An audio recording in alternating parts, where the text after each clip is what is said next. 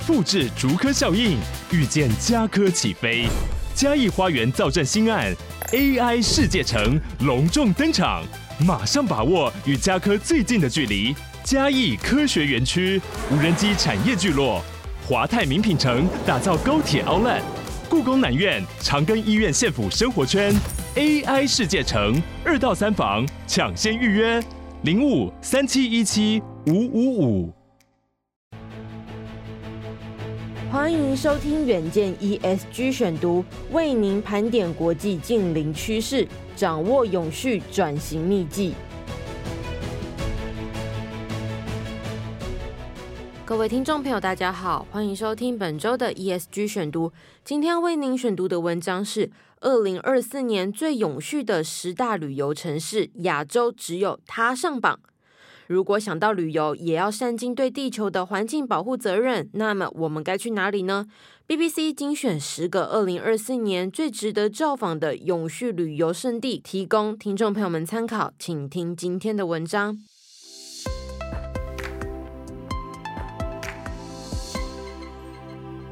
那么，BBC 指出哦，有鉴于全球旅客对于气候变迁的意识越来越强，有超过四分之三的旅客希望在未来一年以永续的方式旅游，其中更有高达百分之九十的消费者在旅行时会做出更永续的选择。着眼于此呢，BBC 特别票选出二零二四年的十大旅游胜地，第十名多明尼克，到世界第一个气候抗灾国家，欣赏海天一色。二零一七年呢，一场五级飓风几乎摧毁这个加勒比海小岛国。当时，多明尼克总统宣布要把国家打造成世界第一个具备气候抗灾韧性的国家，建立警报系统、抗灾型房屋。除此之外呢，多明尼克也以独木舟闻名，沿着当地西海岸从南到北延伸达六十公里的海岸。沿海呢，会有不少热情好客的社区、僻静的海滩、壮阔的景色、道地的美食。海岸旁呢，还有步道可以提供健行。第九名，格陵兰，符合永续价值的新机场会在二零二四年起营运。那么，随着旅游业越来越热门，格陵兰除了面对极端气候造成融冰浩劫以外，也在应对气候危机的前线积极探索未来。二零二零年，格陵兰首都努克成为世界上第一个得到旅游顾问公司调查认证为永续旅游目的地的首都。此后呢，格陵兰也推动一系列深化永续旅游措施，例如呢，不再支持常规的邮轮旅游。但是呢，这并不代表格陵兰对世界关起旅游大门。反过来说，当地全新国际机场还将自今年起营运，而旅行社、饭店业者也被要求在永续原则下规划新行程，以满足世界各地旅客的新需求。第八个，美国的夏威夷茂宜岛以永续旅游参与当地灾后重建。二零二三年八月，夏威夷茂宜岛的野火造成至少一百一十五人死亡，摧毁两千两百栋建筑和房屋，使得数千人流离失所，游客也不到此度假了。当地餐厅、饭店、旅行社被迫裁员，失业率激增。但其实，茂宜岛东部目前仍是值得探索的好地方。从长达一百零三公里的公路旅行路线，还可以饱览壮阔的海岸线。不时穿插海滩，风景如织的瀑布奇景，以及许多神秘的小径。除了亲身体验茂宜岛的宜人景致，也可以上网站搜寻需要支持的当地企业，并且到这个企业消费，就是对当地灾后重建最实质的回馈。第七名，巴拿马，到没有开发的地带，听战士和守护者的传奇故事。即便巴拿马拥有丰富的原住民文化、生物多样性，但是这一国的旅游传统上还是集中在巴拿马运河以及闷热的首都巴拿马市一带。不过呢，巴拿马政府近年来越来越重视发展生态旅游。首先是二零二三年赋予海龟受保护的法律权利，而后呢，也投资三百零一亿美元，希望透过发扬过去旅客较忽视的人和自然环境、增加游客的数量。借由这种新模式，旅客得以深入巴拿马西北部丛林中的社区，在雨林和椰林环绕下，听着原住民分享当地战士还有守护者的传说。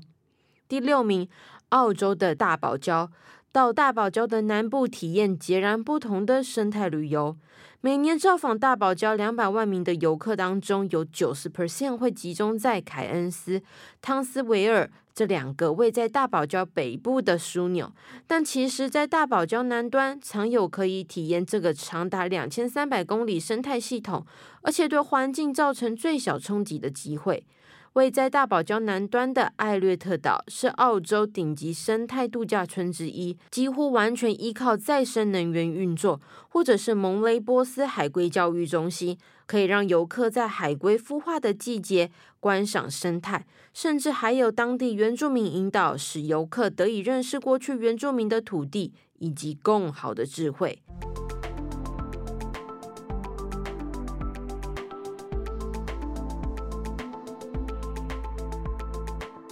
第五名，英国贝尔法斯特，百分之七十五以上的饭店客房拥有永续认证。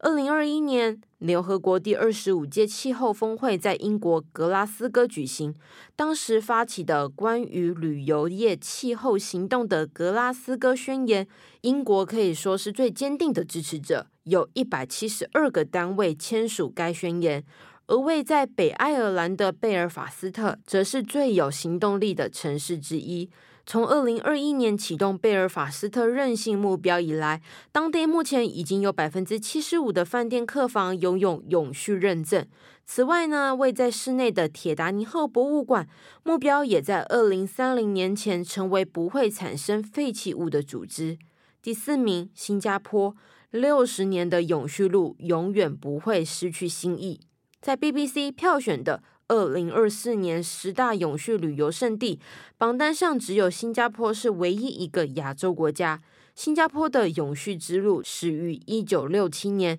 已故前总理李光耀当时提出花园城市的愿景，并且建设超过三百公里的绿色走廊，帮助新加坡成为二零二三年第一个得到全国永续旅游认证的国家。这个认证代表新加坡将努力达成相关目标，包括二零二五年前太阳能部署将增加四倍。二零三零年，垃圾掩埋量减少二十 percent。二零三零年起，只能接受清洁能源新车注册。这个同时呢，当地绿色走廊路线、大众运输建设也日益完善，长达二十四公里的步道、自行车走廊、海岸旁两岸新步道、七个全新的地铁站，都即将在二零二四年问世。值得一提的是，二零二三年开幕的乌节路新加坡泛太平洋酒店，也才刚得到绿色标志白金认证。里面呢，拥有把剩余废弃食物转化为干净水的创新举措，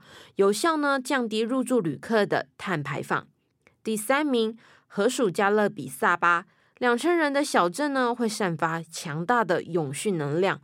萨巴呢是荷属加勒比最小的特别市，人口只有不到两千人，但却是整个加勒比海地区永续的旅游先驱。城市内呢有一个可以供应市民三十五到四十 percent 用电需求的太阳能发电公园，而且禁止使用一次性的塑胶，更有一座比传统耕作方法用水少八成的水耕农场。同时呢，这座多山的火山岛上有规划细致的徒步步道，还有环绕岛屿的海洋公园。无论呢是想来这边赏鱼赏鸟，都不会失望。第二名呢，就是摩洛哥的马拉克什，是一个去年九月才从造成两千九百人死亡、五万栋房屋倒塌地震中浴火重生的城市。BBC 就表示了，即便摩洛哥旅游在灾难面前表现韧性，在二零二三年吸引造访旅客人数创下新高，但是呢，马拉喀什的饭店预订量却下滑。事实上，当地不少主要景点都已经开放，虽然老城区仍有若干景点关闭，但是充满香料氛围的小巷依旧风情万种，值得一探究竟。第一名就是西班牙的瓦伦西亚，骑单车就能够逛国家公园。每年欧洲绿色首都奖都会颁给致力改善环境、提高居民和游客生活品质的城市。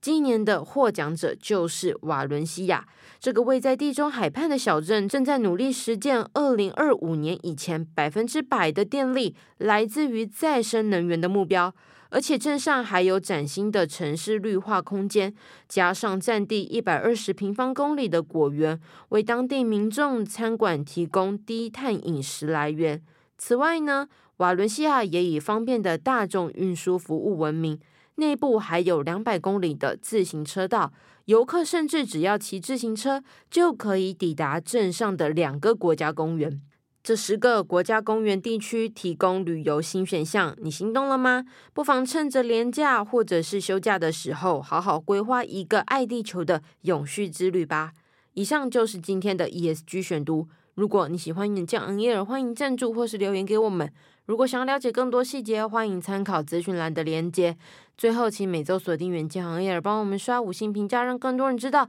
我们在这里陪你轻松聊财经产业国际大小事。下次再见，拜拜。